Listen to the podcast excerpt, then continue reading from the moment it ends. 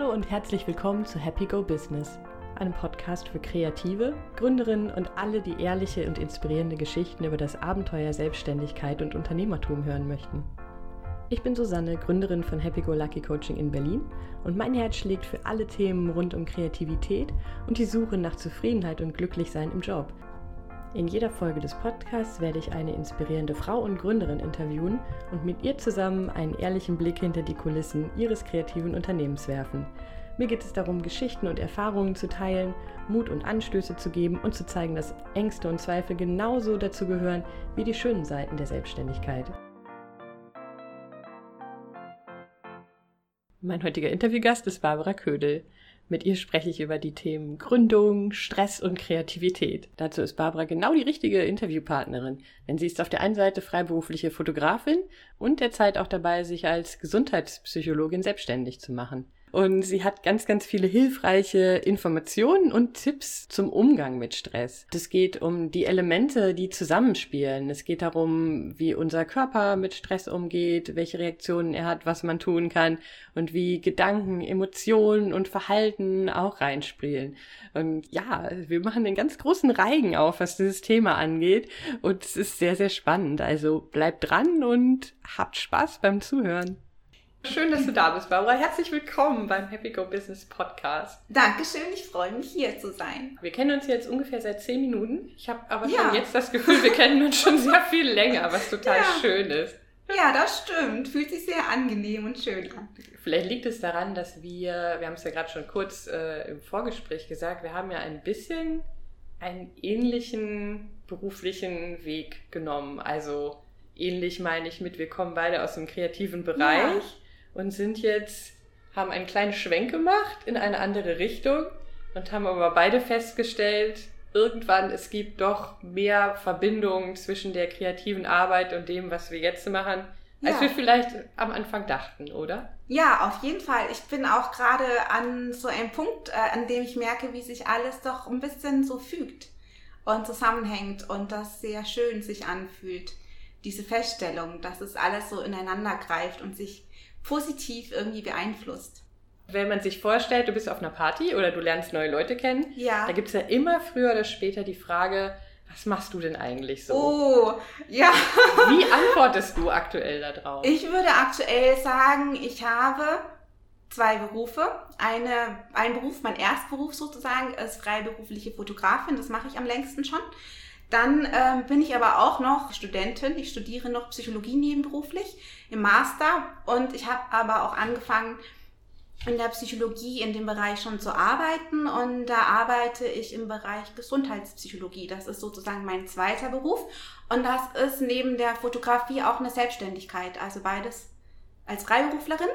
Ähm, ja, Fotografin und äh, Gesundheitspsychologie und in dem Bereich ist es spezifisch ähm, Gesundheitsförderung und da dann nochmal Stress reduzieren und erholsam schlafen sind so ein bisschen die aktuell die Kernthemen in diesem Bereich. Und das ist gerade so im Aufbau noch und Fotografie läuft aber auch weiter. Lange Antwort. Ja, gar nicht so sehr, finde ich, weil stellt sich natürlich sofort die Frage, wie kamst du vom einen zum anderen? Also ja. wie war dein Weg von der Fotografie zur Gesundheitspsychologie? Ich habe angefangen als Fotografin zu arbeiten, da war ich ungefähr Mitte 20 und es war immer schon freiberuflich. Und da stand ja von Anfang an die Frage schon, funktioniert das, funktioniert das nicht, kann ich Geld mit verdienen, kann ich es nicht verdienen? Und dann habe ich da auch verschiedene Bereiche ausprobiert, dann geguckt, wie sind die Arbeitsbedingungen, fühle ich mich wohl, möchte ich das, habe ich da dann auch die Energie, die ich da reinstecken müsste, um das Geld zu verdienen. Und dann ähm, war ich mir nicht so wirklich sicher, ob ich genau das mein Leben lang machen möchte, weil das auch so einen Druck bedeutet, dass ich immer die Kunden kriegen muss und was, wenn sich das verändert und schon so ein, so ein kleines Bedürfnis nach irgendwie noch einer Sicherheit dahinter steckte. Und deswegen habe ich immer meine Augen schon offen gehalten nach noch Alternativen, was ich zusätzlich machen könnte. Plus die Arbeit fing auch an. Ich habe viel als Porträtfotografin gearbeitet, mhm. ganz viel im Bereich Schauspielerporträt. Das hat mir immer Spaß gemacht, war aber doch auch ein bisschen eintönig im Grunde. Obwohl man immer unterschiedliche Menschen kennengelernt hat und es ganz spannend war, die Art der Arbeit war doch sehr gleich. Und ähm, Psychologie fand ich schon immer spannend, aber dachte früher, Psychologie, äh, Psychologie würde Psychotherapie bedeuten. Das ist, glaube ich, bei vielen Menschen, die wissen ja nicht so genau, was Psychologie alles für Fachbereiche hat. Und da denkt man an den Psychotherapeuten oder die Psychiatrie als erstes oft. Und das war jetzt nie das, was ich so dachte, dass ich das machen möchte. Und dann habe ich aber irgendwie mitbekommen, dass man an der Fernuniversität in Hagen nebenberuflich ähm, Psychologie studieren kann. Und auch wichtiger Punkt, dass man da keinen NC hat, weil mein Abi war mittelmäßig. Und mit einem äh, Schnitt von äh, eben, ich hatte eine 2,6, kommt man normalerweise nicht in ein Psychologiestudium rein an einer ähm, Präsenzuniversität. An der Fernuni Hagen kann man sich aber einfach einschreiben. Und dann dachte ich, ist ja, also wieso, wieso sollte ich das nicht einfach mal probieren? Und ich bin sowieso, ich lese gerne, ich bilde mich gerne weiter und finde das einfach spannend, bin neugierig und habe mir das Material zukommen lassen und dann festgestellt, es ist zwar extrem viel Arbeit, die man dann braucht, um so eine Prüfung zu bestehen und das weiterzumachen, aber es fühlt sich irgendwie gut an. Und dann bin ich so reingerutscht und dabei geblieben sozusagen. Und äh, an der Fernuni ist das Besondere, dass man Gesundheitspsychologie als Fach hat. Das haben nicht alle Unis. Da hab, ja, fand ich sehr interessant und habe dann gemerkt, dass es eigentlich ein Bereich ist, den ich sehr gut finde, weil man eben auch ähm, präventiv arbeitet. Okay. Also der große Unterschied ist, ähm, die, die Psychotherapie, die ist ja, da geht es um die Menschen, die eine psychische Erkrankung haben, dass man denen helfen möchte, dass sie wieder gesund werden. Und die Gesundheitspsychologie ist eben die Gesundheitsförderung, also dass Menschen im besten Fall gar nicht erst krank werden und was sie tun können, um zum Beispiel auch den Stress zu reduzieren, weil chronischer Stress krank machen kann, jetzt als Beispiel sozusagen. Mhm. Genau. Das war der Weg dorthin. Oh wow, jetzt hast du schon super viel erklärt. Was ich nochmal interessant finde, ist, das klang so, dass es eine wirklich intuitive Entscheidung von dir war, dieses Studium aufzunehmen. Ja, tatsächlich. Ich glaube, in meinem Lebensweg war eine ganze Menge intuitiv. Kanntest du irgendjemanden, der das gemacht hat oder gab so mhm. einen Auslöser, ein Gespräch oder irgendwas? Eine Freundin von mir, die ist Kinder- und Jugendpsychotherapeutin, die wusste das schon, wir sind zusammen zur Schule gegangen, ähm, die wusste, dass es unbedingt ihr Weg ist. Äh, die hat dann in Holland studiert, weil sie hier keinen Studienplatz in Deutschland bekommen hatte. Von ihr habe ich das mitbekommen, aber sie war ja eigentlich klassisch in Richtung Psychotherapie, also das war es jetzt gar nicht nur ich glaube schon ein bisschen der Hintergrund, es ist zwar keine Psychologie, aber Pädagogik, ich komme aus einer Lehrerfamilie. Ah. Und da war quasi schon immer ja das Thema äh, Menschen. Wie verhalten sich, also Psychologie ist die Wissenschaft des menschlichen Erlebens und Verhaltens, sagt man mhm. so als Definition. Und das ist ja für Pädagogen auch ein total wichtiges Thema ich glaube, deswegen bin ich schon immer so ein bisschen reingewachsen und mich hat das einfach immer interessiert, was Menschen so machen und weshalb die das vielleicht machen oder wie man ähm, ja vielleicht besser miteinander umgehen kann und was man irgendwie Gutes tun kann. Also eigentlich auch wirklich dieser positive Ansatz äh, rund um Menschen mhm. und eine Neugierde auch eben an Menschen. Die musst du ja als Fotografin auch haben. Ne? Ja, vor allem als Porträtfotografin genau. dann auch noch, genau. Ja. ja. War denn in dem Moment als du dich entschieden hast, dieses Studium zu machen, war deine Idee, dahin soll es auch beruflich gehen? Oder war das erstmal dieser Impuls, das ist ein Themengebiet, was mich interessiert, ich möchte da mehr drüber lernen? Wie war damals so? Also Erinnerung ist ja immer ein bisschen verzerrt, deswegen kann Stimmt, ich das ja. tatsächlich gar nicht mehr genau sagen, aber ich meine mich zu erinnern, es gab so verschiedene Punkte. Das eine war, es interessiert mich, aber definitiv auch, das könnte ein Weg sein, ein beruflicher.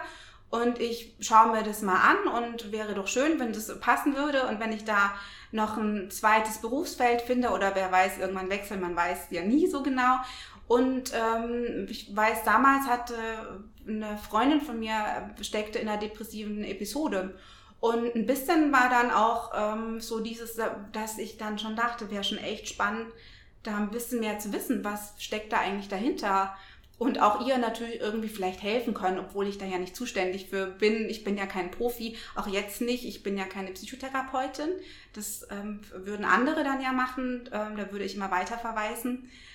Aber das war schon so eine Mischung, äh, ja, einfach eine Mischung aus verschiedenem, was mich daran interessiert hatte. Hm. Also einmal so ein bisschen der Hintergrund, der familiäre Hintergrund, ja. so grob mit dem Themengebiet, dann das Interesse, dann so eine aktuelle ja. äh, Situation im persönlichen Umfeld ja. und die Idee, dass es auch eine berufliche Alternativroute nochmal sein ja. könnte. Und jetzt, wenn ich drüber nachdenke, war, ich glaube, es war auch ein bisschen Ausschlussverfahren. Ich hatte vorher bestimmt auch über ganz viele andere Berufe nachgedacht und auch äh, mit den Berufserfahrungen, die ich schon gemacht habe, wenn man dann merkt, ich habe was studiert, das Studium war toll, aber wie sieht die Arbeitsrealität aus, dann hat man ja schon andere Fragen im Kopf und überlegt sich, was ich, also mir war klar, ich war auch in der, ich bin nicht gerne in die Schule gegangen und ich kann mich nur für was motivieren, auch für ein Studium oder eine Weiterbildung oder Ausbildung, wenn ich ein echtes Interesse habe. Und nicht mhm. nur, wenn ich sage, der Beruf ist Sicherheit und gibt mir Geld. Das funktioniert für mich einfach nicht. Da habe ich nicht den, ich kann ehrgeizig sein, wenn mich was interessiert, aber ansonsten bin ich es nicht. Also intrinsische Motivation ja, nennt genau, man das, glaube ich. Ne? Genau, die, die intrinsische Motivation, die war bei mir schon immer extrem wichtig. Ja. Und die wusste ich, dass die mir mit Psychologie, dass die bestimmt da bleibt. Also du bist ja jetzt noch im Masterstudium, mhm. also hast noch Studentenstatus, Studentinnenstatus ja, aktuell. Genau. Wie geht es dir damit?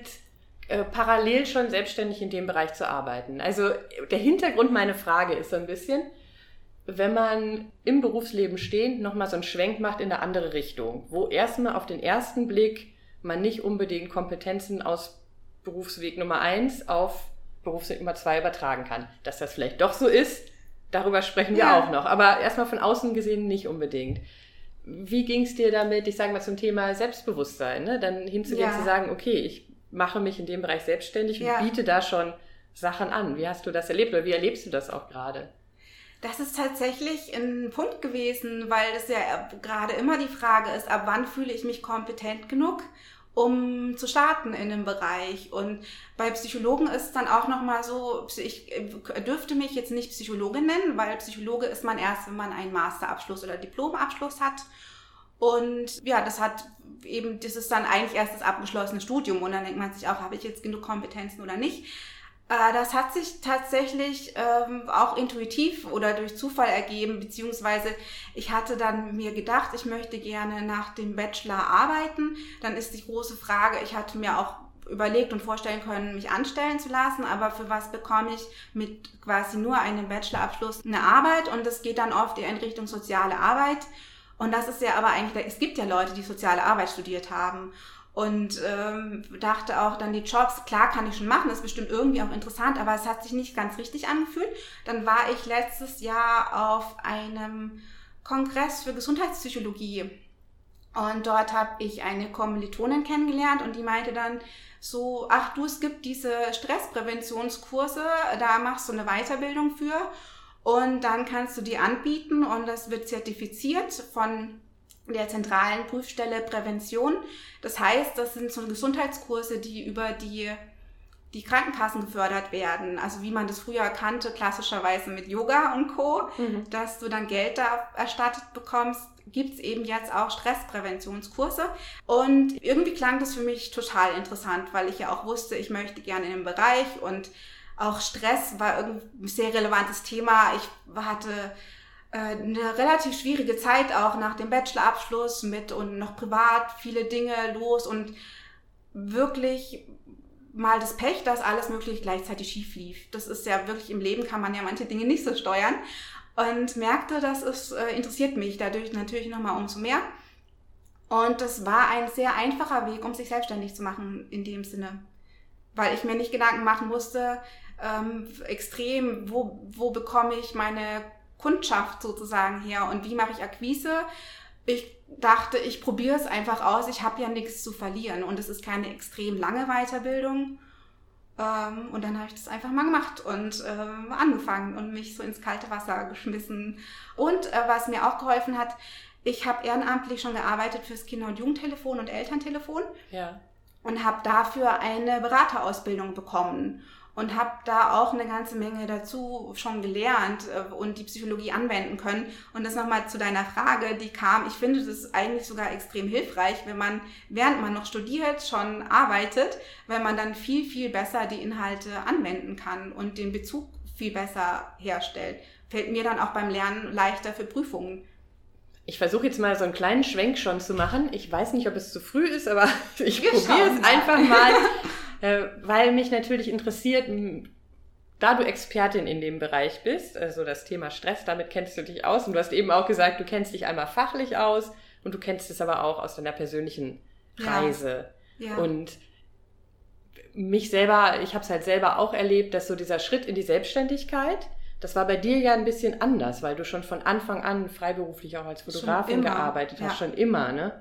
Trotzdem glaube ich, kannst du interessante Sachen dazu erzählen. Wie ist so das Thema Gründung, Schritt in die Selbstständigkeit und die Verknüpfung zu Stress? Ist wahrscheinlich ein weites Feld, aber was fällt dir als erstes dazu ein? Total weites Feld. Letztendlich ist äh, schon, glaube ich, viel Erwartungshaltungen und da gibt's ja sowohl Erwartungen, die man an sich selbst hat, als auch eine Erwartungshaltung, die man an andere hat oder Erwartungen, äh, die man denkt, dass andere an einen haben. Manchmal stimmen die, manchmal stimmen die ja nicht so überein. Und auch ein bisschen die Erwartungen, die man an den Prozess hat. Manchmal ist einem das vielleicht auch gar nicht so bewusst, wenn man sich selbstständig macht, dass es ja eigentlich ein Prozess ist. Und man will dann oft so ganz schnell ganz viel und denkt sich so, eigentlich, ich habe im Kopf ja schon, wie das optimalerweise alles mal laufen sollte oder aussieht. Oder andererseits, vielleicht hat man auch noch nicht alles im Kopf und hat dann aber den Druck, aber wenn ich jetzt starte, ich brauche eine Webseite und da muss schon der Text äh, perfekt sein. Ich muss genau das wissen. Ich brauche ein super Foto und ich weiß ja, wie wichtig Präsentation ist und erster Eindruck, was auch immer. Ähm, und auch, was man dann äh, leistet und liefert. Und manchmal ist es einem ja auch noch gar nicht so, so ganz, ganz klar, was man jetzt irgendwie alles schon kann. Und dann äh, setzt man sich unter Stress, weil man vielleicht den Fokus mehr darauf hat, was man noch können möchte, anstatt schon auf dem, was man denn schon hat. Und dann ist es nochmal so, dieses wirklich Bewusstwerden und wo Gedanken lenken, was tatsächlich, finde ich, beim Stress, Thema Stress, eines der wichtigen Themen ist, dass man lernt, seine Gedanken zu lenken, auch umzulenken und dadurch zum Beispiel auch Emotionen beeinflusst. Ah, ähm, und das tatsächlich funktioniert. Und in der Psychologie ist ein wichtiges Wort die Selbstwirksamkeitserwartung. Dass man dadurch, dass man welche Überzeugung und Einstellung man hat, ob man tatsächlich irgendwie eine Wirkung mit dem erzielt und eine positive, wie man sich verhält und was man tut. Äh, ob man ja Erfolg damit sozusagen haben wird. Und das alleine macht schon enorm viel aus, sich bewusst zu machen, dass es ein Riesenfaktor ist und dass man sich immer wieder dessen bewusst macht und dann in der Selbstständigkeit eben auch diese Haltung. Den Fokus darauf nochmal, was kann ich schon, was biete ich und was kann jemand von mir erwarten und was vielleicht nicht. Ich würde gerne noch mal einen kurzen Schritt ja. zurückgehen, weil das eben so ein interessantes Thema war. Du hast das Wort genannt, ich hoffe, ich krieg's zusammen, die Selbstwirksamkeitserwartung, ja. richtig? Ja, genau. Und äh, das letzte Interview, was ich geführt habe mit Steffi, da ging es ja um, ums, viel ums Thema Mindset und Glaubenssätze. Und das dachte ich auch, das ist interessant, dann mit dir das nächste Gespräch zu führen, ja. weil es so ein bisschen, weil es ja sehr stark miteinander zusammenhängt. Ja. Und du hast eben schon kurz erklärt, was das eigentlich bedeutet, Selbstwirksamkeitserwartung und wie die Zusammenhänge sind. Ich habe so schnell gar nicht alles äh, verarbeiten können. Ja, Deswegen meine Bitte, kannst du das nochmal kurz so ein ja. bisschen vielleicht an einem Beispiel auch deutlich machen? Wie ist so der Zusammenhang Mindset, Glaubenssatz, innere Überzeugung, Selbstwirksamkeit. Das sind so viele Worte, die man oft hört. Ja. Wie, häng, wie hängt das alles zusammen, ganz praxisnah? Jetzt muss ich gerade kurz nachdenken, welches Beispiel dafür geeignet ist. Ich weiß jetzt gar nicht. Ich war jetzt, hatte gerade letzte Woche so meinen Fokus auf äh, erholsam Schlafen und Ein- und Durchschlafstörungen, die eben nicht organisch bedingt sind, sondern die auch viel mit Stress zu tun haben. Ja. Und da ist zum Beispiel eine ganz spannende Geschichte, dass Menschen, die irgendwann, das ist meistens ein schleichender Prozess, dass man dazu kommt, dass man ein Problem hat, einzuschlafen oder durchzuschlafen. Und bei den meisten Menschen entstehen dann auch so äh, Gefühle wie Ärger und äh, Angst. Also wirklich auch so ein, vielleicht so eine Angst vor dem Schlaf und dann wacht man nachts auf und fühlt sich richtig angespannt. Und wenn man nicht schlafen kann und negative Gefühle hat und diese Ängste und die Wut und den Ärger fühlt, dann entsteht da eben sowas, dass man nicht mehr die Selbstwirksamkeitserwartung hat, dass man gut schlafen kann. Die ist dann erstmal weg. Okay. Also man geht ins Bett und hat schon das Gefühl, ich kann nicht schlafen und ich kann nichts dagegen tun. Mhm. Das ist wie also eine, man fühlt sich da ein bisschen machtlos und äh, man könnte nichts machen. Und äh, da kann man die fördern, indem man Gedanken äh, betrachtet, indem man dann gucken würde, was ist dann das Problem mit dem Schlaf? Äh, wieso denkt die Person, sie müsste unbedingt schlafen zum Beispiel? Oder was denkt sie, was passiert, wenn sie nicht schläft? Und dann ähm, ja, sind das sozusagen stressfördernde Gedanken. Mhm. Und die würde man dann erstmal aufgreifen und würde dann gucken, wie man die relativieren kann, Perspektivwechsel machen kann und so eine Entspanntheit reinbekommt. Und dann würde man in weiteren Schritten gucken, wie kann man denn positive Ergebnisse erzielen. Also man guckt dann, was ist schon möglich, was kann man verändern. Das sind ja immer Veränderungsprozesse und die Veränderungsprozesse, die sollen positiv sein und ich finde auch immer ganz wichtig zu sagen, Spaß machen. Ich finde das Thema eigentlich extrem spannend und mir macht es auch ganz viel Spaß und das ist ja auch eine Sache der Betrachtung und wie man sich einlässt und da würde man Schritt für Schritt gucken, dass man eben positive Erfahrungen macht, Erlebnisse hat und dass man dadurch dann die Selbstwirksamkeitserwartung bestärkt und dann sagt, hey, es geht doch. Und ähm, da, ja, eben dieses Positive verankert und auch den, die, die Überzeugung daran, dass ich einen Einfluss habe. Dass es nichts, äh, nichts ist, was ich ertragen muss, sondern dass es sozusagen Stellschrauben gibt, an denen ich doch was tun kann. Mhm. Das heißt, wenn ich es richtig verstehe, in dem Beispiel wäre ein Glaubenssatz, der dann was blockiert ist. Acht Stunden durchschlafen ist wichtig. Ja. Wenn ich das nicht kriege, wird der nächste Tag ganz schrecklich und alles geht den Bach runter. Genau. Also diese Überzeugung, ja. diese durchgehende Schlaf in einer bestimmten Anzahl ist super wichtig. Ja. Das ist meine Überzeugung. Die stelle ich nicht in Frage. Und dann entsteht genau. so eine Katastrophe, wenn ich die nicht kriege, weil ich liege hier wach und es genau. ist schon genau. zwei Uhr nachts, ist eigentlich schon der nächste Tag gelaufen und dann bin ich müde. Im Grunde ist die ganze Woche schon. Ja, und dann wird das den Bach runter. So. Genau, Das genau, ist die das, Überzeugung, die dann nicht die dahinter steckt und die hinderlich ist, ja. oder? Und vor allem die, die ist hinderlich und dann eben, was jetzt die Selbstwirksamkeitserwartung wäre, man hat die dann in dem Fall nicht mehr. Man hat nicht das Gefühl, dass man ganz persönlichen Einfluss darauf hat, sondern das ist jetzt einfach so man hängt da drin und ich kann da gar nichts gegen machen.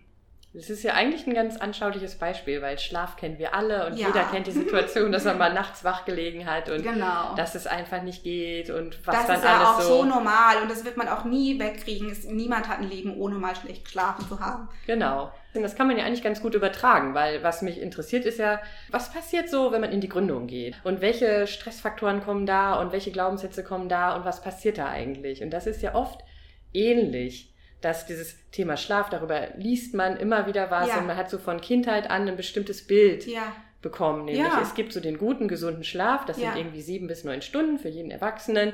Und wenn man das nicht hat, ist irgendwas, läuft irgendwas schief und dann geht es irgendwie los, dass man denkt, so, bei mir ist irgendwas nicht richtig und schon ist vorbei. Bei der Selbstständigkeit passiert einem schnell was ganz ähnliches, dass man auf einmal ganz viele Dinge von außen mitbekommt, so Ideale, wie sollte etwas sein wie schnell sollte das gehen, wie erfolgreich sollte ich sein, wie bemisst sich Erfolg, mhm. wie viel Geld sollte ich verdienen, wie viele Follower sollte ich auf Social Media haben, wie oft sollte ich mich zeigen. Also dieses Idealbild ist ja von außen da. Ja. Und sobald man dann feststellt, ich entspreche dem nicht, passiert genau das Gleiche. Man ja. liegt da oder man sitzt da und denkt so, oh Gott, irgendwas ja. ist hier nicht so, wie es sein soll.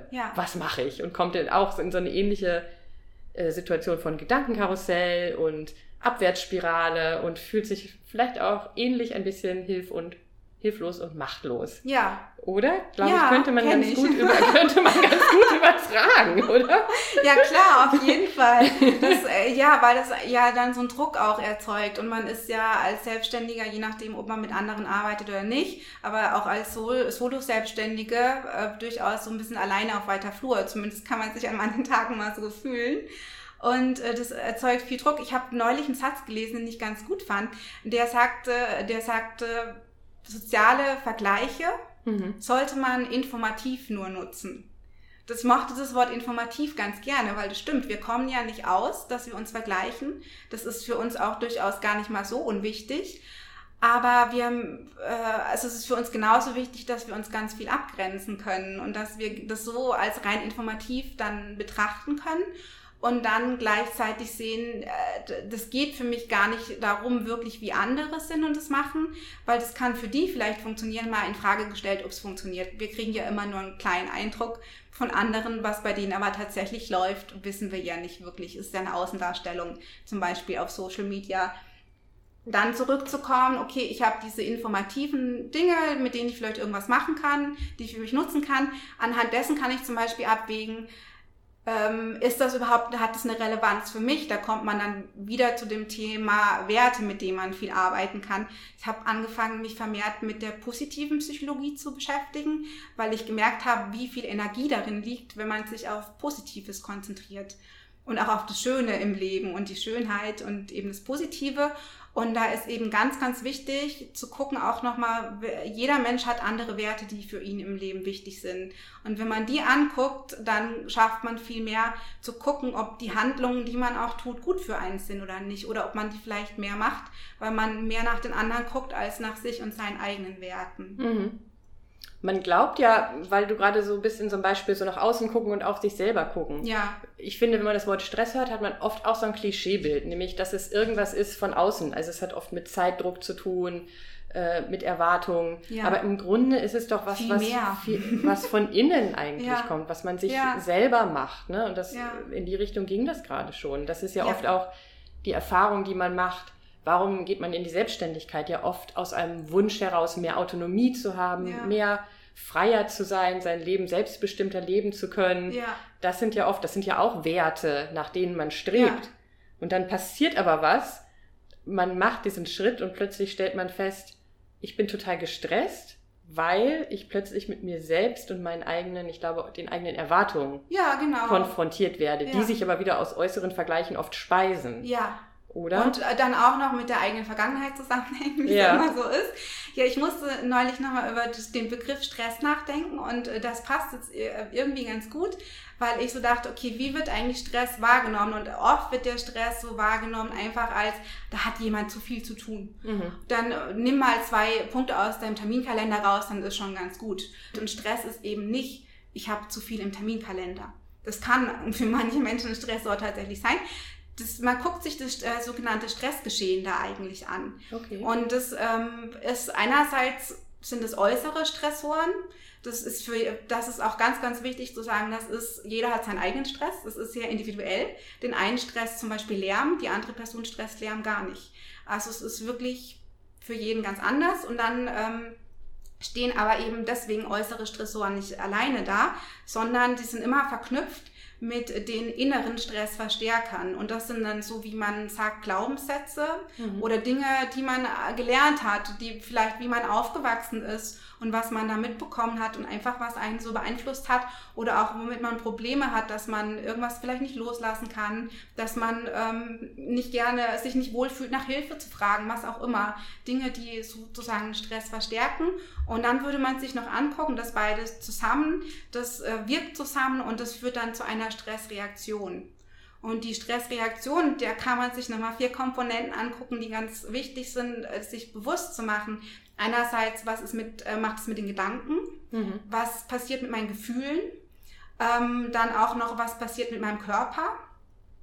Und auch, äh, wie wirkt sich das auf mein Verhalten aus? Okay, nochmal zum, also Gedanken, Gedanken Gefühle, Gefühle, Körper, Körper und Verhalten. Verhalten. Genau. Ah, interessant. Ja, und das hat dann letztendlich alles hat mit allem zu tun, was ich übrigens an, auch an der Gesundheitspsychologie deswegen so spannend fand, weil man sagt, das biopsychosoziale Modell. Also man guckt äh, so interdisziplinär sozusagen, den Körper guckt man an, man guckt die Psyche an und auch das soziale Umfeld und das wirkt ja alles irgendwie zusammen. Und äh, so ist es eben auch mit Gedanken, Gedanken beeinflussen auch Gefühle tatsächlich, äh, kann man da eben, deswegen auch wieder die Selbstwirksamkeit. Wenn ich ähm, lerne, meine Gedanken zum Beispiel umzulenken oder zu leiten oder mir auch einfach bewusst zu machen, was gerade mit mir los ist, kann ich dadurch schon auch meine Gefühle, meine Gefühlswelt beeinflussen. Ist das die Idee das hinter ist diesem... Die Selbstwirksamkeit. Dann. Und ist das die Idee hinter dem, ich sage mal, Umbau von Glaubenssätzen? Also zu gucken, was für Glaubenssätze habe ich, die mich blockieren? Ja. Und dann äh, ist der nächste Schritt ja oft, oder einer der nächsten Schritte ist dann quasi diesen negativen Glaubenssatz in einen positiven genau. umzuwandeln. Genau. Das ist wahrscheinlich dieser Schritt, oder? Ich nehme diesen negativen Gedanken, formuliere, guck mir den an, formuliere Ja. dann einen positiven, um Ja. über diese positiven Gedanken auch meine Gefühlswelt Genau, positiv zu- zu genau, beeinflussen. Ja, so genau, ungefähr. das könnte man vielleicht so sagen. Ja, das ist dann der innere Stressverstärker, dieser Glaubenssatz. Ja. Und den würde man versuchen äh, zu hinterfragen erstmal auch. Mhm. Also erstmal wirklich anzugucken, wie, wie, äh, wieso denke ich das eigentlich und was steckt dahinter und wie kann ich das positiv formulieren oder auch äh, ist das, ja, also was macht das mit mir und wie Mhm. beeinflusst mich das? Und das ist dann äh, so, ja, man, ich finde es sehr gut, wenn man arbeitet mit auch noch, dass man sich schon wieder fast ein neues Thema, aber die Gegenwart, die Vergangenheit und die Zukunft anzugucken. Mhm. Und äh, da kommt dann wiederum das ins Spiel, die Technik der, der Achtsamkeit. Und ich sage das Wort immer ehrlich gesagt gar nicht so gerne, weil das hat ja leider schon mittlerweile so ein bisschen schlechten Ruf, so im Sinne, das würde ja ins spirituelle, esoterische gehen und das ist einfach überhaupt nicht der Fall.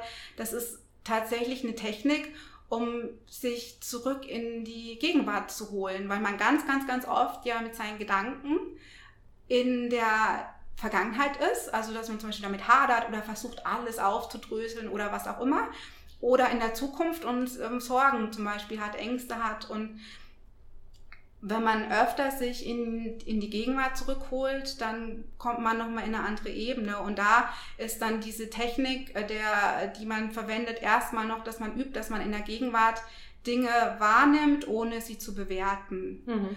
Man kann dann aber auch in einem anderen Schritt, was ich auch echt gerne mache, dann ähm, die Gegen in die Gegenwart reingehen und nicht nur ohne Bewertung neutral das sehen, sondern das Positive sehen.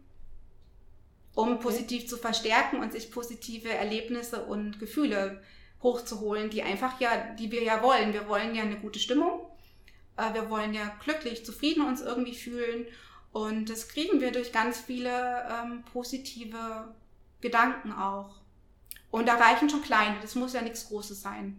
Hast du auch da Ja. ein Beispiel? Also jetzt mal ganz praktisch. Sagen wir genau. mal, ich bin gerade dabei, ich bin gerade in der Phase, ich bin selbstständig und überlege, das zu machen und mir geht's gerade einfach nicht gut, weil ich merke, da sind ganz viele Erwartungen, ganz viele Träume und Wünsche und ich weiß nicht genau, wie es weitergeht. Ja. Vielleicht Geldsorgen, Existenznöte. Also dann irgendwie, also mir geht es so, wenn ich in solchen Momenten bin und dann lese ich was über Achtsamkeit, dass ich oft so wieder besseren Wissens in Ja. dem Moment denke, ach komm ey, was soll der Was Scheiß, mich jetzt ne? hinsetzen und gucken, wie schmeckt diese Rosine 15 Minuten lang, das hilft mir jetzt gerade nicht weiter. Also, Ja, genau, ne? das verstehe ich. So, Ja, ja. was würdest genau. du aus dieser Sicht Ja, jemandem sagen, der Ja, weil ich total verstehe, dass du dann in einem Moment ja eigentlich, also hätte ich dann auch den Eindruck, wenn man mir das sagen würde, und ich war früher tatsächlich auch skeptisch, was die Rosinenübung angeht, weil was hat das denn mit meinem Problem bitte zu tun, ne? Genau, genau. Aber da kann man das vielleicht nochmal ganz gut erklären, anhand der Rosinenübung als ersten Schritt, die ich mittlerweile sehr toll finde. Also nochmal zurück, Ja. ich habe das selber noch nicht gemacht, aber ich habe das Ja. äh, gehört, dass man, dass das eine Übung ist, die man bei Achtsamkeitskursen ganz gerne macht, dass man einfach Ja. irgendwas nimmt, eine sinnliche, irgendwas, was einen sinnlichen Reiz Ja. hat. Äh, Und in dem Fall nimmt man, glaube ich, eine Rosine in den Mund und soll Ja. 15 Minuten lang nur sich darauf konzentrieren, wie schmeckt die, wie fühlt die sich an.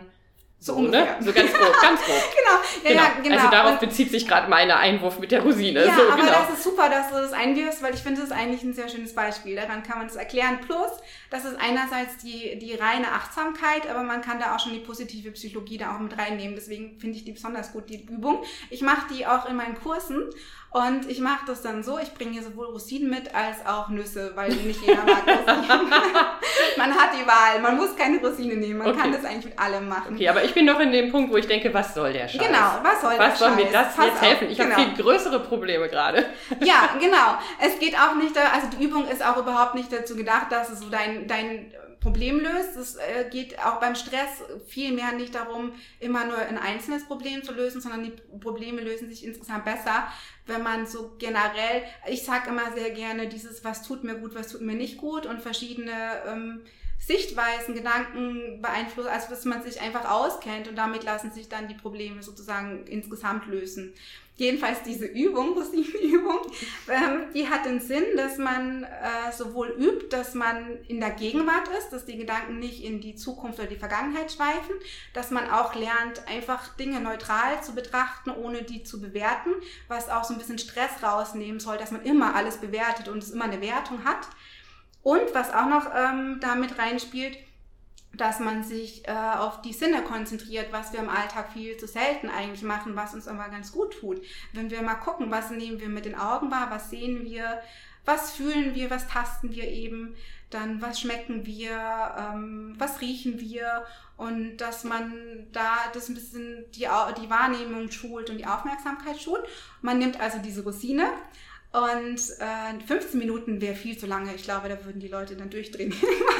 Aber man kann, also muss, da gibt es gar keine Zeitvorgaben. Aber genau, erster Schritt wäre, man nimmt die und guckt die an. Und wenn man das noch nie gemacht hat, ich weiß gar nicht, ob man sich dann glaubt, ob man sich das vorstellen kann, aber es ist doch wirklich erstaunlich, wie spannend das sein kann. Du guckst und dann fällt dann, weil du guckst die dir ja im Alltag nicht wirklich an, du isst die einfach nur. Und dann kannst du die gegen das Licht halten und dann siehst du, dass die so ein richtiges Leuchten hat und dass die an manchen Stellen dunkel ist und dass die hell ist.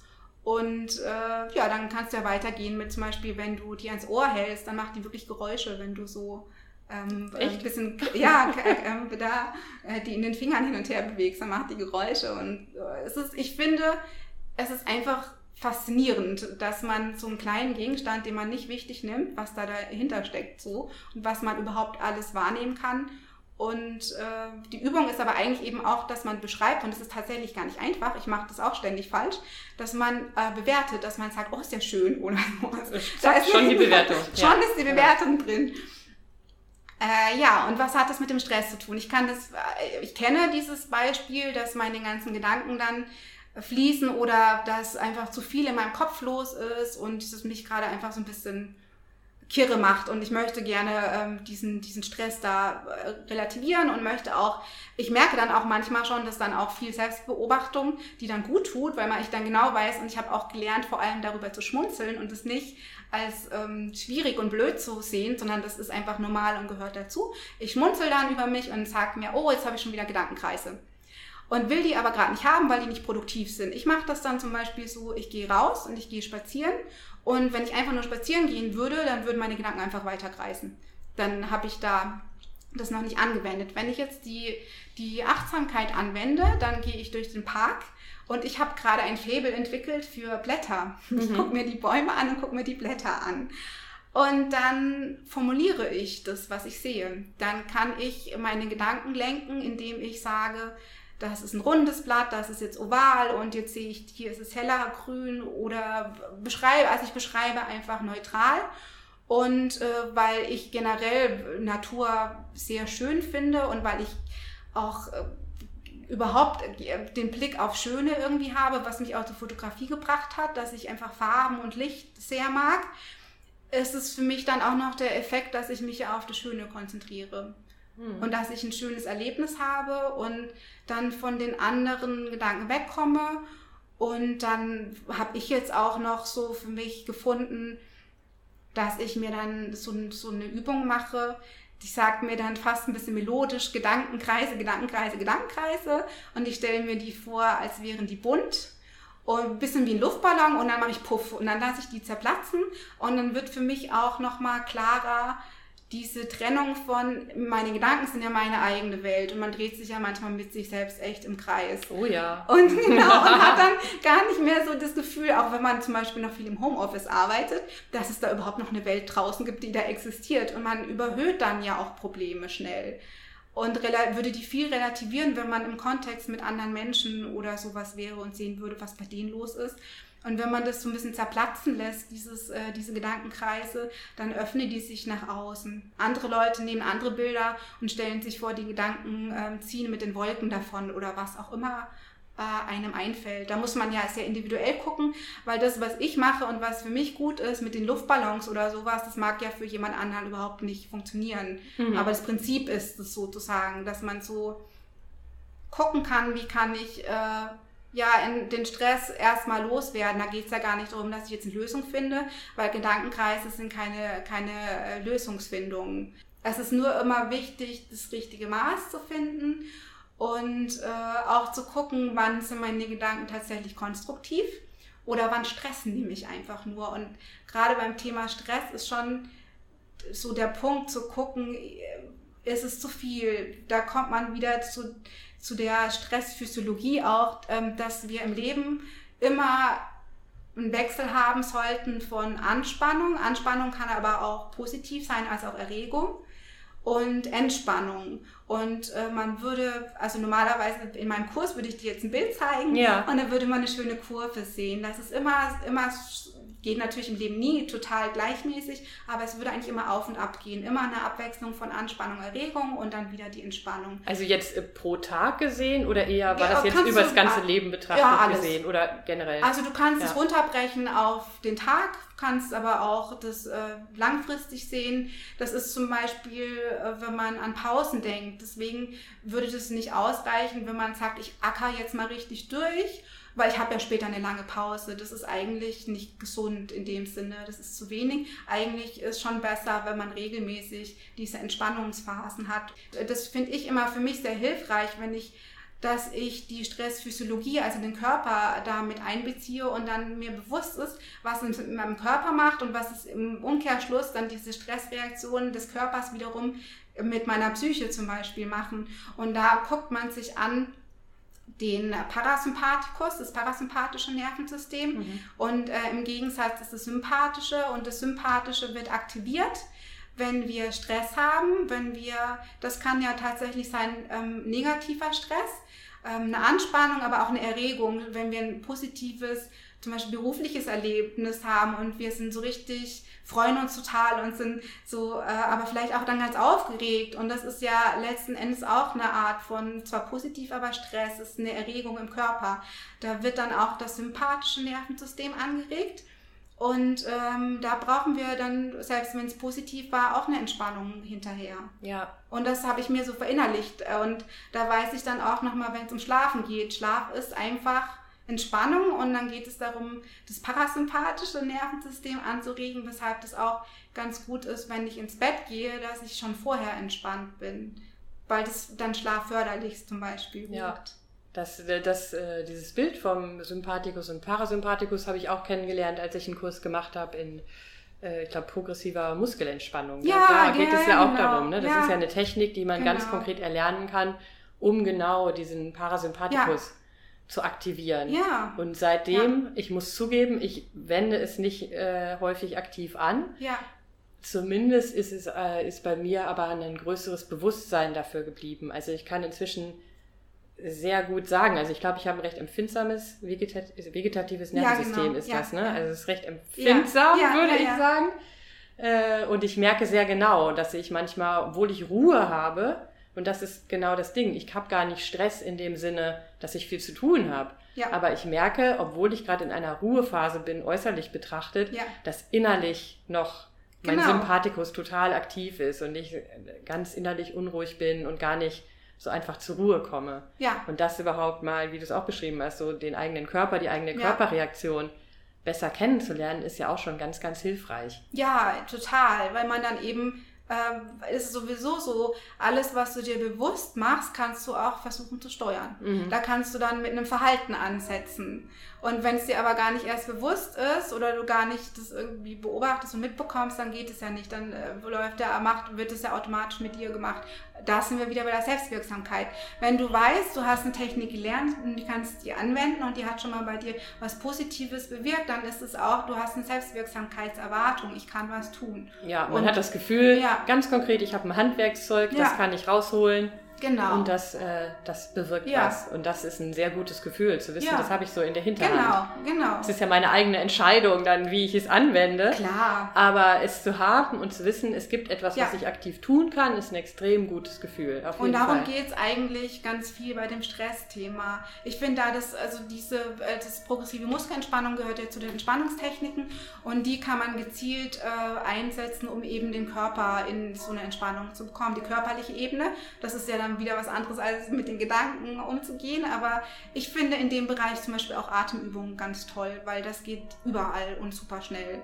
Mhm. Dass man äh, sich bewusst macht, ähm, dass man, wenn man gerade äh, so in einer Anspannung ist, die man körperlich spürt, dass man durch tiefes, alleine durch tiefes Atmen, dass man da schon sein System runterkriegen kann. Mhm. Hast du eine Lieblingsatemübung? Ich mache schon lange Yoga und da kenne ich Atemübungen schon seit zehn Jahren. Und deswegen bin ich das schon gewohnt, aber ich kenne das auch von Menschen, die in meinen Kursen waren, dass die noch nie eine Atemübung gemacht haben und da fängt man als ähm, Anfangsübung erstmal an mit der sogenannten Vollatmung. Und die funktioniert, dass man, weil viele Menschen atmen ähm, immer nur im Brustbereich, mhm. dass man überhaupt erstmal seinen Innenkörper reinspürt und guckt, über den Bauch, die Flanke, also quasi unter den Rippen und dann ähm, die Brust nutzt und das wirklich so von der Vorstellung in die Breite, in die Weite atmet. Und äh, dadurch, dass man ja mehr benutzt des Körpers, auch in die Länge atmet, in die Tiefe. Man sagt dieses entschleunigte Atmen, dass man zum Beispiel, es gibt eine Übung, die finde ich auch ganz gut, die heißt 4, 7, 11. Mhm. Das bedeutet, man zählt ähm, auf 4, also 4 Sekunden beim Einatmen, 7 beim Ausatmen und das Ganze 11 Minuten lang. Hat schon eine positive Wirkung, wenn du das auch nur eine Minute machst, aber ist natürlich noch eine tiefere Entspannung ähm, kam, also wurde auch gemessen mit EEG, soweit ich weiß, dass wenn man das dann elf Minuten macht, dann hat das so eine richtig, richtig erholsame hm. Wirkung. Ja. Worüber wir gerade sprechen, zeigt ja auch nochmal, wenn ich es richtig verstanden habe, dass diese vier Elemente, die du eben genannt hast, mal gucken, ob ich sie noch zusammenkriege, mhm. die Gedanken, die Emotionen, ja. der Körper und ja. das Verhalten, ja, genau. waren das die vier? Ja, genau. Wenn ich es richtig verstanden habe, gibt es ja, sind die alle miteinander verbunden. Das heißt, letzten Endes kann man eigentlich über jeden dieser vier Faktoren den Einstieg finden in eine Veränderung, oder? Ja, würde ich schon sagen. Ich kann sagen. bei den Gedanken ansetzen. Ich ja. kann, kann ich bei den Emotionen noch ansetzen? Da ist es vielleicht schwierig. die, die, ja, die, die äh, bei den Emotionen, die kann man vielleicht, ich weiß jetzt gar nicht, ob das richtig ist, aber vielleicht könnte man sagen, eher indirekt beeinflussen. Indirekt wahrscheinlich über ja. den Körper wieder über die Sinne. So hast du es eigentlich beschrieben, ne? dass ich über eine sinnliche Wahrnehmung auch wieder meine Emotionen beeinflusse. Ja, und da kommt auch wieder zum Beispiel erholsamer Schlaf ins Spiel. Ja. Weil wenn wir nicht erholsam geschlafen haben, sind wir einfach viel empfindsamer und dünnhäutiger. Ja, und ich, ich habe ja. auch schon gehört, dass man auch über das Verhalten sogar Einfluss nehmen kann. Das heißt, wenn man sagt du mir bestimmt, wenn man sich eigentlich ja. sehr müde und schlapp fühlt, kann man, ja. wenn man bewusst energievoll geht zum Beispiel, ja. kann man auch da wieder das Empfinden beeinflussen. Das heißt, nicht zu denken, okay, ich bin heute müde und ich warte erst, bis ich mich weniger müde fühle nee. und dann bewege ich mich anders, sondern nee. andersrum zu sagen, ich fühle mich müde und ich entscheide mich dafür, jetzt mal ja. so keine Ahnung, die Straße runterzugehen, als wäre ich super energievoll, super gelaunt, ja. hätte ich einen tollen Tag. Ja. Und das wiederum beeinflusst dann, da beeinflusst mein Verhalten wieder, meine Emotionen ja. und auch meine Gedanken. Ich glaube, das, das Wichtigste wäre, dass man da jetzt keine zu hohe Erwartungshaltung okay. hat. Ja, fair weil enough. ich glaube, das könnte nämlich äh, schnell dann daran scheitern, dass wenn man sich, ich muss nur dran denken, weil die, Psych äh, die positive Psychologie, die hatte durchaus nämlich einen schlechten Ruf. Okay. Weil das nämlich ein bisschen nach, nach dem Motto dann war, ach, die würde versprechen, ich stehe auf und die sagt mir, oh, heute habe ich einen ganz tollen Tag. Okay, ja. Und dann würde sich das von alleine einstellen. Okay, ja, ja, ich verstehe, Quatsch. was du meinst. Ja, genau. okay. Mhm. Aber du, du äh, liegst äh, schon definitiv richtig. Ich mache zum Beispiel, wenn ich jetzt meine Baumblätter angucke und die schön finde, habe ich, äh, das ist mir gerade aufgefallen, das mache ich noch nicht lange, dass ich dabei lächle. Mhm. Und durchaus absichtlich, weil ich dann merke, dass es das positiv verstärkt. Und äh, ja, die Körperhaltung, die beeinflusst durchaus schon auch die Stimmung. Aber ist natürlich schon nochmal schwieriger, wenn man einfach ganz müde ist. Was mir mit der Müdigkeit geholfen hat und mit dem Schlaf war auch wieder ein Selbstwirksamkeitserlebnis sozusagen. Oder wobei, nee, das würde da vielleicht gar nicht so runterfallen, aber ein positives Erlebnis. Mhm. Und ich tue mir manchmal schwer, wenn man ähm, zu einem Thema kommt, Ressourcen. Ja. Und jemand sagt dir, na überleg doch mal, was hast du schon toll hinbekommen oder was war in deiner oh, Vergangenheit ja. positiv. Ja, Dann denke ich, oh Gott, in meiner Vergangenheit, ich bin irgendwie nicht so vom Gedächtnis immer nicht so auf Vergangenheit und was war denn da? Das überfordert mich dann schnell. Was ich aber total gut finde, wenn man ja sowieso das Ganze, du kannst auch nicht einen Stresskurs besuchen und dann ist aller Stress weg oder so. Das ist ein Prozess. Also es ist ein lebenslanger Prozess, sich äh, so da Spaß dran zu haben, im besten Fall neugierig zu sein und zu gucken, wie wirkt was auf mich. Und dann kannst du eben deine Ressourcen ja auch im, im Laufe des Prozesses entdecken, was ich ganz toll finde. Und ich hatte, was den Schlaf angeht, ein total positives Erlebnis. Ich habe äh, ein Präsenzseminar meiner Uni gehabt und äh, das war in Hagen. Ich habe dort übernachtet, habe in der Nacht nur drei Stunden geschlafen und dachte mir so, oh je, das, äh, ne, drei Stunden Schlaf, wie soll denn der Tag werden?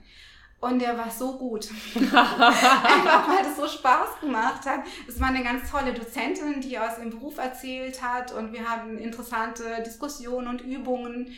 Und ich habe meine Müdigkeit nicht gemerkt. Ja. Also das ist vielleicht auch positiv nochmal zu sagen, es liegt eben nicht nur an dem Schlaf, sondern eben auch noch, was sonst so los ist, was einen aktiviert und was nicht. Und da kann man dann auch langfristig gucken und sich kennenlernen und Strategien. So, Strategie klingt eigentlich immer blöd, ne? So ein bisschen und so anstrengend. Aber es ist eher so verinnerlichen. Ja. Was tut mir gut, was nicht. Und auch wenn dann. Wenn ich müde bin, tut mir nicht gut, dass ich an meinem Laptop sitzen bleibe und im Internet rumgucke. Mhm. Und irgendwann, kennt, man, kennt wahrscheinlich sehr viele Menschen. Ich gucke betreten in die Ecke des Raumes. Ja, ja. Ja, und ähm, dann überlegen, äh, da geht es dann ums Verhalten. Wie, wie beeinflusst mein Ver weil meine Emotionen wird dann eigentlich sogar immer negativer, wenn ich da im Internet weiter rumhänge. Und dann sich ganz bewusst zu sagen, ich weiß doch, das tut mir nicht gut. Also Mhm. ändere ich mein Verhalten. Oh ja, oder fällt mir auch noch was ein, was Ja. mir, das habe ich auch, äh, auch in einem Podcast als Tipp gehört und den habe ich mitgenommen. Es ist ja mal unterschiedlich, was Ja, man ja. mitnimmt, der hilft mir manchmal.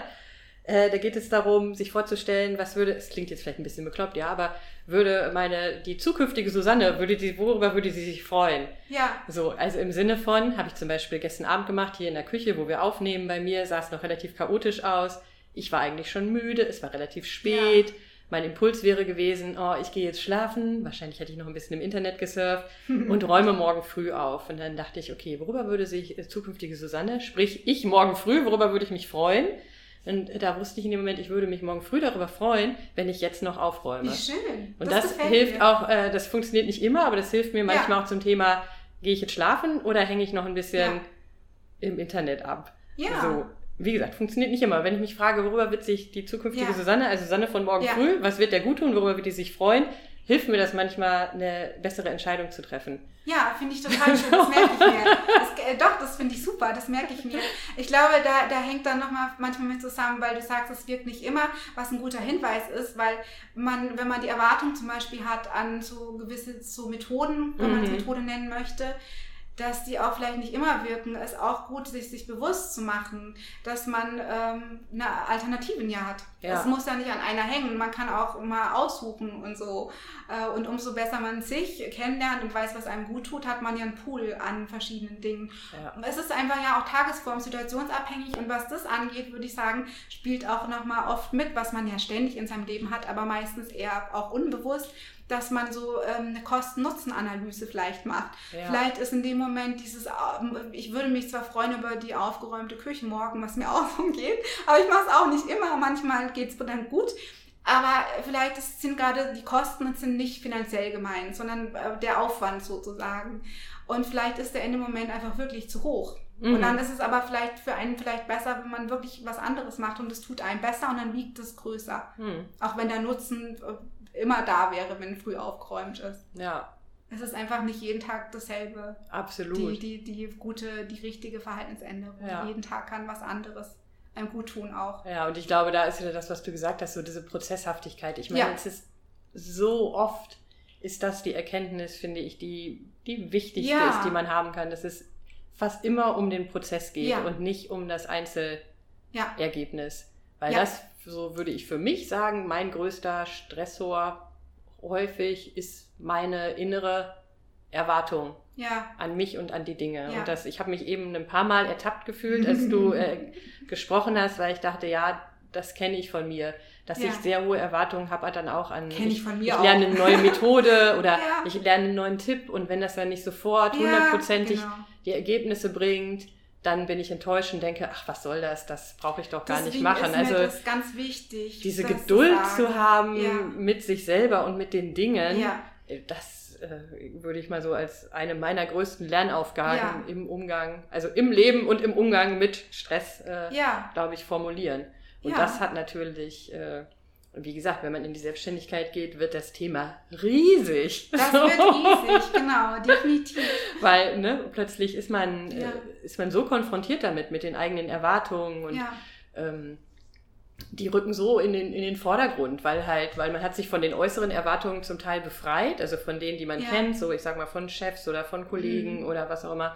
Und plötzlich steht man da und wird konfrontiert mit dem, was erwarte ich denn eigentlich von mir? Wo liegt denn meine eigene Messlatte Ja, für die Dinge? Und dann Ja. festzustellen, wow, die liegt wahnsinnig hoch. ja, Und die lege ich nicht nur an mich an, sondern auch an andere Dinge. Also an die Wirksamkeit einer ja. präventiven, stressreduzierenden genau, Maßnahme. Genau. So, das, äh ja, irgendwie, ich weiß auch nicht. Ich glaube, das ist ja eigentlich von ganz vielen Menschen einer, eins der Punkte, dieses, dieses aber wirklich Erwartungshaltung. Voll. Deswegen habe ich nochmal für mich festgestellt, ist so, weil ich, wenn man so, wenn ich so drüber nachdenke, was meine Arbeit auch bewirken soll, das ist eben genau das, dass ähm, äh, Gelassenheit, also sowohl Gelassenheit, aber auch Energie ähm, so die Themen sind, die, die man ja gerne da erreichen möchte. Und für mich eben auch ganz wichtig, den Spaß an Sachen ähm, zu empfinden und zu entdecken und eben auch, aber nicht in der Überhöhung von wegen, ich muss ständig Spaß haben und alles muss immer super, super toll sein. Äh, Vielmehr natürlich echt in den, in den, weil man ja den Alltag nun mal hat, in den mhm. ganz kleinen Dingen und die positiv sehen und wirklich Erwartungen runterbrechen und äh, eher so eine Neugierde haben. Ja, absolut. Ich würde noch mal einen kleinen Ausflug machen, ähm, ja. weil mir das die ganze Zeit im Hinterkopf ist zum Thema Kreativität. Ja, Eben als schön. du das Beispiel, das als du das Beispiel mit den Blättern und so genannt hast, als wir dabei waren, habe ich gedacht, oder bei der Rosine habe ich das schon gedacht, als du gesagt hast, wie oft guckt man sich sowas schon genau ja. an. Und da habe ich mich dran erinnert, ich habe, äh, bevor ich Innenarchitektur studiert habe, habe ich eine Ausbildung gemacht zur gestaltungstechnischen Assistentin mit Schwerpunkt mhm. Grafik.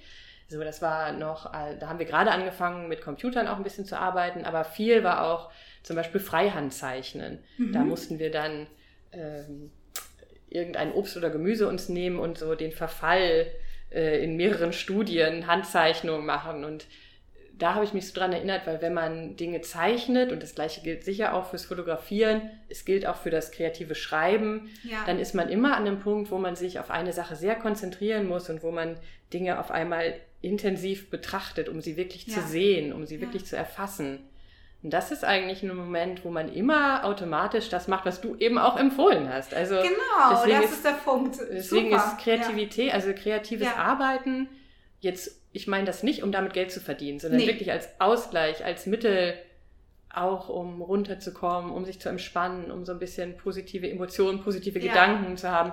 Eigentlich total schön, oder? Genau die Erkenntnis hatte ich vor nicht allzu langer Zeit auch, weil es mir äh, dann auch bewusst wurde, als äh, das war eine positive Inspiration sogar aus dem Studium, weil ich dieses, äh, also dieses Semester ein bisschen mehr studiere aufgrund von Corona.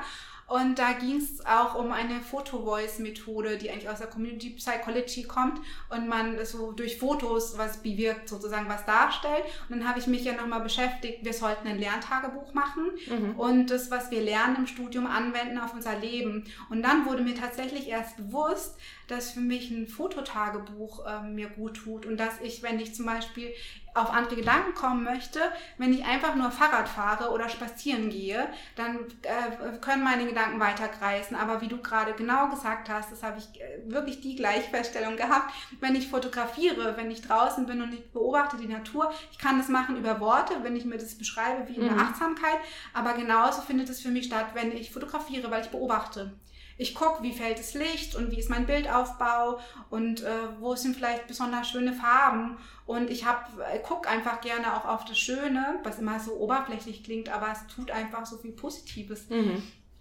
Das ist äh, eine Konzentration auf eine Sache, die ja eine Art von, ja, dann die, das ist Achtsamkeit und Kreativität und lenkt einen dann weg von den Gedanken, die man hat. Und dadurch auch für, für mich Entspannung. Mhm. Das heißt, es ist eigentlich total schön und es ist vielleicht umso schwieriger, wenn man auch beruflich aus dem kreativen Bereich kommt, wenn man dann so eine andere Erwartungshaltung hat. Ne? Das Aber ist äh, ein Punkt, den ich zum Beispiel auch bei mir lange hatte. Als ich angefangen habe, Fotografie zu studieren, habe ich überhaupt nicht mehr privat fotografiert. Ja. Weil dann so dieser gerade im Studium, wo man ja noch für sich irgendwie sich beweisen möchte und ähm, da hatte ich zu hohe Ansprüche an, wenn ich Privatfotos mache.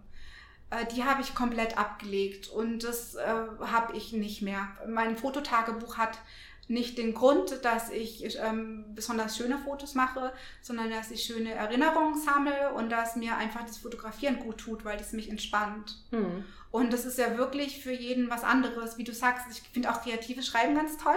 Da kann man das ja auch mitmachen oder also mit allem Möglichen, was einem so einfällt, was ein kreativer Prozess vielleicht ist. Und hat, finde ich, für mich halt eben den Vorteil, dass zumindest, wenn man das persönlich gerne mag, auch wenn man mit Farben oder mit Kontrasten arbeitet, eben äh, das noch so eine Schönheit hat, was Visuelles vielleicht oder ja. Hm was ich als sehr positiv empfinde, aber das ist dann ja mein ganz individueller Geschmack. Auch. Ja, aber das ist, wie du sagst, das ist, glaube ich, interessant, sich mal zu fragen, was ist das eigentlich für mich? Ja, Gibt genau. es irgendwas, was ja. mir das gibt? Und das klingt immer so, oh, ich, also viele Leute sagen, ich bin nicht kreativ. Ich denke immer, das ist totaler Blödsinn. Jeder Mensch hat irgendwas, ja. ähm, wie, auch da kommt die Erwartungshaltung ein, aber wo hat man wirklich Freude, sich mit, mhm. ich sage mal, mit seinen Sinnen zu beschäftigen, irgendwas zu schaffen, wie gesagt, ohne das verwerten zu müssen auf irgendeine ja, Art, andere das, Art und Weise, genau. aber wo man einfach mit sich und der Welt beschäftigt ist und interagiert und deshalb andere Dinge vielleicht, die einem sonst die Gedankenkreise, die miteinander ja. so ein bisschen auch mal vergessen kann. Ne? Ja. Und so eine ist, Freude am Machen, ja. am Tun, ja. am Kreieren, am Schaffen. Ja. Sei es von und, Worten auf Papier, von Bildern auf dem Telefon, ganz egal, was es ist. Ja, und wirklich eben dann nicht den Anspruch reinpackt. Äh, also sowieso ist ja was beim Thema Stress kann man eigentlich auf so vieles immer das Wort sagen, Leistungsdruck ist nie gut. Ich habe mal einen Tag Weiterbildung gehabt für kreative Schreiben, fand es auch sehr spannend. Und da war dann auch am Anfang die Einführung, es geht echt nicht darum, dass ihr hier äh, irgendwie super gute äh, Texte schreibt, überhaupt nicht. Ähm, es geht darum, was das Schreiben mit euch macht. Mhm. Und ähm, was es für euch bewirkt und auf was für Ideen ihr vielleicht kommt oder das löst auch, kann ja auch Emotionen auslösen, kann man auch super verwenden, Übungen, um Ressourcen zu aktivieren oder zu entdecken und so. Mhm. Und sich dafür Zeit nehmen. Ja. Ne? Gerade wenn man denkt, eigentlich ja. sind ja andere Sachen wichtig und ja. ähm, dem aber auch eine Wichtigkeit zu geben. Ich glaube, das ist. Das ist ich sowieso ein empfinde es als Herausforderung. Ja. Ich weiß aber auch, wenn ich es mache, wie das wirklich kleine Zeitfenster, kleine ja. Dinge schon eine große Änderung, Veränderung ja. haben können. Ja, und das ist auch so immer, wenn ich dann gefragt werde, so wie man es dann schafft, sich zu motivieren, weil es für viele Menschen so der, der, der Punkt dann ist, an dem das so ein bisschen scheitert, diesen Transfer im Alltag. Und wann mache ich das. Und bei mir äh, funktioniert es schon darüber, dass ich mir die Wirksamkeit, dass mir die so bewusst ist. Und das kann man machen, indem man sich ähm, das ins Gedächtnis tatsächlich äh, einspeichert, dass wenn ich jetzt merke, jetzt mache ich tatsächlich mal was und es fühlt sich einfach so gut an, dass ich in dem Moment das Bewusstsein darauf lenke, dass es gerade so ist. Und ja. dass ich mir das merke, man sagt zum Beispiel auch in der progressiven Muskelentspannung am Ende ähm, irgendwie, du bist ganz ruhig und entspannt und du spürst das positive Gefühl der Entspannung und dann kommt noch der Satz und jetzt merke es dir. Mhm. Weil man das, man kann bewusst sich positive Erlebnisse versuchen einzuspeichern, indem man äh, auch noch verstärkend vielleicht mit den Sinnen wahrnimmt und äh, das als Anker benutzen und sich dann später sagen, ach, ich bin zwar eigentlich jetzt echt müde und eigentlich habe ich gar keine Lust, äh, vom Sofa nochmal aufzustehen, äh, aber ich sage mir dann auch, ich weiß zum Beispiel, wenn ich jetzt ein Fahrrad fahren würde und ich bin dann da in der Natur, ich weiß ja, wie gut sich das anfühlt. Und ich weiß ja schon aus Erfahrungen aus der Vergangenheit, dass manchmal das Anziehen, Losfahren der Knackpunkt ist. Und dann sage ich mir noch zusätzlich, ich kann ja wieder nach zwei Minuten nach Hause, wenn ich dann merke, ich habe doch keinen Bock. Mhm. Aber sobald ich auf meinem Fahrrad sitze, ist es dann ja ist super. Dann, also ist, dann, dann, dann ist eigentlich, dann ist es super. Das ist nur ja, der genau. Start, der dann so, so vielleicht ja, schwierig ja. ist und so ist echt dieses Bewusstmachen, Einspeichern und aus Erfahrungen äh, schöpfen als Ressource dann. Ich habe doch da schon gemerkt, wie gut es mir tut. Ja, schön. Ich habe gerade das Bedürfnis, äh, nochmal so ein bisschen zusammenzufassen, was aus unserem Gespräch, wir haben jetzt ja einen wilden ja, Ritt gemacht durch verschiedene war, Themen, ja, ja. aber was so hängen geblieben ist am meisten, ist bei mir einmal diese, dieser Zusammenhang ne, von Gedanken, Emotionen, Körper und Verhalten. Ja, ja. So dieser Vierklang. Ja. Da habe ich gedacht, so, oh, das ist super wichtig, das muss ich mir immer wieder vor Augen führen. So, wo bin ich eigentlich gerade und welche Elemente gibt es noch und was hat welche Auswirkungen auf was eigentlich gerade? Ja, genau. So, ne, wie beeinflussen ich mich da selber gerade intern? So, das finde ich super spannend, das ist hängen geblieben. Dann etwas, was du so in einem Nebensatz gesagt hast, mhm. weil ich dachte so, ja, genau, das müssen, das ist nochmal wichtig ich krieg's nicht mehr genau zusammen, aber im Grunde die Erwartung oder die Bewertung zu ersetzen durch Neugierde. Mhm. Das fand ich auch ganz schön. Weil Ach, das, ich auch ist, glaube, ein, wenn man das, ist ja schön. Ne? Ja, du das hast es selber gesagt, Gedanke, ja. ja. Nicht so schön formuliert, glaube ich. Das ist, äh, merke ich mir so. Ja, cool. Was super ja. schwer ist, aber überhaupt mal sich das mal wieder vor Augen zu führen. So, ne? Sozusagen eher so zu gucken, ich bin gespannt, was passiert, Ja. anstatt zu denken, so, ich möchte, dass es so und so Ja. ausgeht. Ja. Das, glaube ich, ist super hilfreich, sich das immer wieder zu sagen und versuchen auch, das, das zu leben. Das, ähm, und hängt natürlich ganz stark zusammen mit diesem, mit dieser Einstellung, kleine Schritte machen, immer wieder zu gucken, so, wie sieht der Prozess aus und nicht immer so aufs, aufs schnelle Ergebnis fixiert ja. zu sein. Ja. Das ist, glaube ich, auch was, was ganz, ganz wichtig ist. Und natürlich die Kreativität zu nutzen, sie nicht zu verwerten im Sinne von, da muss jetzt hier Ja. leistungsorientiert das und das Ergebnis rumkommen, sondern alles, was ich kreativ mache und die Dinge, die mir da Freude machen, warum ich vielleicht auch mal in diese Richtung beruflich gegangen bin, zu gucken, was kann ich davon nutzen, Ja. um mein Wohlbefinden zu steigern, sage ich mal. Ja, ne? Und in, genau. vielleicht in Situationen, wo es mir gerade nicht so gut geht, das zu nutzen und da auch eine, eine Stellschraube zu haben. Ja, genau. So, Ja. ähm, ja, das sind so die Dinge, die mir gerade äh, so nochmal in den Sinn gekommen sind, wo ich dachte, die ähm, werde ich auch versuchen nochmal mitzunehmen aus unserem Ja. Gespräch. Ja, finde ich schön. Das sind auch die Dinge, die mir tatsächlich auch persönlich mit am meisten so nochmal bewusst wurden und helfen und gut Ja. tun. Man kann Dinge lernen, man kann seinen Werkzeugkasten erweitern. Mhm. Das wird nicht, das wird nicht das ganze Leben von ich fühle mich sehr gestresst, ich bin ängstlich, ich stehe unter Druck. Das wird nicht von heute auf morgen alles verändern, aber es ist gut, ein paar Dinge im Handwerkskasten zu haben. ja, ja. Was ja. würdest du noch empfehlen und was bietest du auch an? Ja, also da, wir hatten ja, ich habe vorhin mal kurz, bin ich drauf eingegangen, auf dieses Stressgeschehen, Mhm. ähm, was man, ne, die, die inneren, die äußeren Stress, äh, Stressoren, die inneren Stressverstärker und dann die Stressreaktion und dem gegenüber wiederum hätte man dann die, die sogenannte Stresskompetenz. Mhm. Und die kann man nämlich auch nochmal dreiteilen. Und das autogene Training, die progressive Muskelentspannung, Atemtechniken, das wären ganz typische Entspannungsverfahren, äh, die man in die regenerative Kompetenz sozusagen, da Mhm. beeinflusse ich, also es beeinflusst, wie gesagt, ja schon auch alles, alles, aber das ist, geht viel auf den Körper, dass ich da dann ähm, das, ja, mein Entspannungssystem sozusagen aktiviere.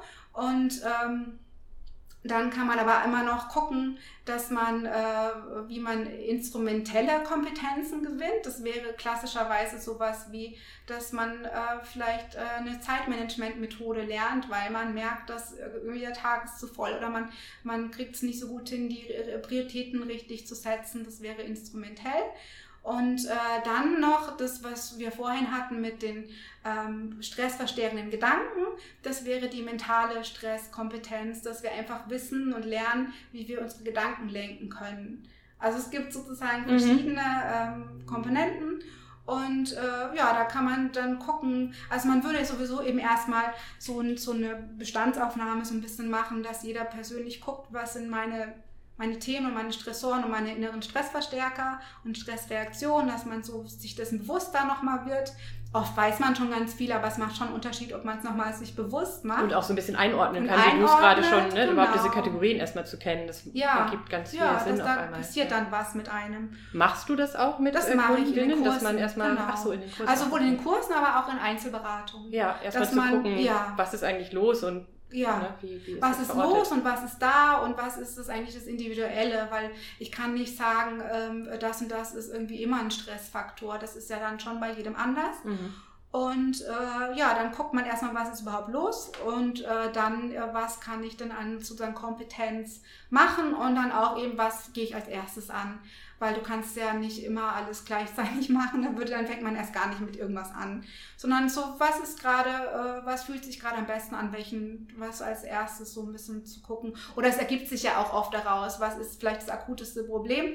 Äh, ist es irgendwas, was man mit dem mentalen ähm, Stresskompetenz, mit, den, mit der äh, Perspektivwechsel und nochmal sich beschäftigen, äh, ob das äh, wichtig ist oder ob man gerade vor allem eine Entspannungsmethode gut brauchen kann, weil man viele körperliche Stressreaktionen vielleicht hat. Und das mache ich sowohl, dass ich ähm, Kurse anbiete und man in den Kursen eben äh, entweder mehrwöchig oder zweitägig äh, so eine Einführung in das Thema Stress bekommt und dann sich mit seinen eigenen Stressoren äh, beschäftigt und mit dem, was man da machen kann. Und das kann man auch in einer Einzelberatung äh, machen. Das ist natürlich persönlicher dann noch, weil im Kurs äh, kommt, da ist das Schöne, dass man sich inspirieren lassen kann von anderen und von denen dann vielleicht auch nochmal ganz gute Tipps bekommt. Aber in der Einzelberatung ist natürlich nochmal möglich, ein bisschen individueller einzugehen auf die Person. Und dann habe ich jetzt auch noch als neueres Thema eben die, das, das erholsame Schlafen und fit aufwachen, weil ich das auch extrem spannend finde und diese Mischung auch aus diese körperliche Komponente und ähm, das Psychische, was dahinter steckt. Und da bin ich noch eben am Überlegen, was ich da alles anbiete, weil da könnte man auch gut Kurse machen aber auch Einzelberatung oder ich bin sowas wie Vorträge halten, Workshops, alles Mögliche, was mit den beiden Themen ja. Zusammenhängt, genau. Ja, super spannend. Sag doch nochmal. ich, ich, bin, ich bin ganz froh, dass ich zu dem Thema noch gekommen bin und dass sich das auch mit meinem Erstberuf so fügt und irgendwie sich so ganz gut anfühlt. Ja, ja schon, oder? Ja, total. Weil es ja auch für mich ist es wirklich so, dass wenn ich arbeite, dann möchte ich da auch eine Sinnhaftigkeit dahinter haben. Aber nochmal jetzt äh, zum Abschluss die Frage, ja. Äh, kombinierst du gerade beide Tätigkeiten? Also bist du nee. auch noch als Fotografin tätig? Oder? Ach so, ja doch. Ich habe parallel beide laufen. Okay. Ich äh, bin sowohl als Fotografin tätig, als dass ich auch Kurse gebe und Einzelberatung und noch studiere. Das ist so ein Dreier-Ding sozusagen. Ah, okay, dann gibt es noch einen abschließenden äh, persönliche, persönliche Frage. Was ist dein bester Tipp? Ähm, wie man verschiedene Sachen miteinander kombiniert, ohne durchzudrehen. Oh, den würde ich ehrlich gesagt auch ganz gerne. äh, ja, also bei mir äh, ist Prioritäten ergeben sich auch von alleine. Zum Beispiel weiß ich, dass ich eine Prüfung anstehen habe und dann ist irgendwie klar, okay, Prüfung hat jetzt in dem Zeitraum Priorität, aber vorher dann vielleicht andere. Äh, so, ja, also eher danach gucken und dann immer wieder auf mich hören und gucken, was ist zu viel und was nicht. Mhm. Und dann vor allem eben wissen, was tut mir gut. Ja. Also was kann ich dann machen? Äh, gestern war ich Fahrradfahren, weil ich das Gefühl hatte, ich habe zu viel Input gehabt. Ich muss mich erstmal ein bisschen sortieren. Ja. Und es hat total gut geholfen. Ja, das steht eigentlich am Kern. All dessen ja, ist eigentlich so ein, äh, genau. äh, auch in diesen, äh, diesen Kursen, in den Maßnahmen, ist, ist immer ein Kennenlernen. Ja von sich selbst und eben ja. ein Gespür dafür zu bekommen, ein Wissen und ein Gespür dafür zu bekommen, was brauche ich, was tut mir wann gut, ja. in welcher Situation ist was ja. eigentlich das Richtige. Ja, und gleichzeitig auch manchmal, was tut mir vielleicht auch nicht gut. Und dass ich dann sage, okay, das und das kann ich jetzt gerade nicht machen. Ähm, das hat dann vielleicht später Raum, wenn, wenn ich mehr Energie habe und nicht so viel gleichzeitig läuft oder sowas. Also ja, deswegen, genau, was tut mir gut, was tut mir nicht gut. Und äh, sich da ganz gut kennenlernen und dann gucken und vor allem, wie du schon vorhin auch schön gesagt hast, ja, ne, die Neugierde. Neugierde und Spaß und das nicht, nicht äh, vergessen. Ja. Apropos nicht vergessen, sag doch noch mal kurz, wie man dich äh, finden kann. Online, ja. offline, was, was ist der Beides. beste Weg? was ist der beste Weg? Äh, man kann mich gerne anschreiben per E-Mail und äh, meine Webseite heißt www.barbaraködel.de. Da erstmal gucken, das sind meine Kontaktdaten. Ähm, E-Mail, Telefonnummer, auf Instagram bin ich noch, Twitter auch. Barbara, ich habe das Gefühl, wir könnten ewig, ne? Ewig ah, ja, darüber weiterreden. Weil es auch so, ja, und das ist auch das Schöne, wenn man ja. merkt, so, da ist jemand auch wirklich in seinem Thema und diese ja. Motivation ist da und da kommt so eine Begeisterung rüber. Ich danke dir ganz herzlich für das schöne Gespräch. Ja, war sehr schön. Vielen Dank fürs Zuhören. Ich freue mich sehr, sehr, sehr, wenn ihr den Podcast weiterempfehlt. Und wenn ihr auf dem Laufenden bleiben wollt, dann könnt ihr das entweder machen, indem ihr die Kanäle abonniert oder indem ihr mir auf Instagram folgt. Da findet ihr mich unter Susanne-Buckler. Oder ihr meldet euch für meinen Newsletter an. Die Möglichkeit dazu gibt es auf www.happygolucky.coach. Ich freue mich, wenn wir uns bald wieder hören und wiedersehen. Bis dahin, macht's gut. Tschüss.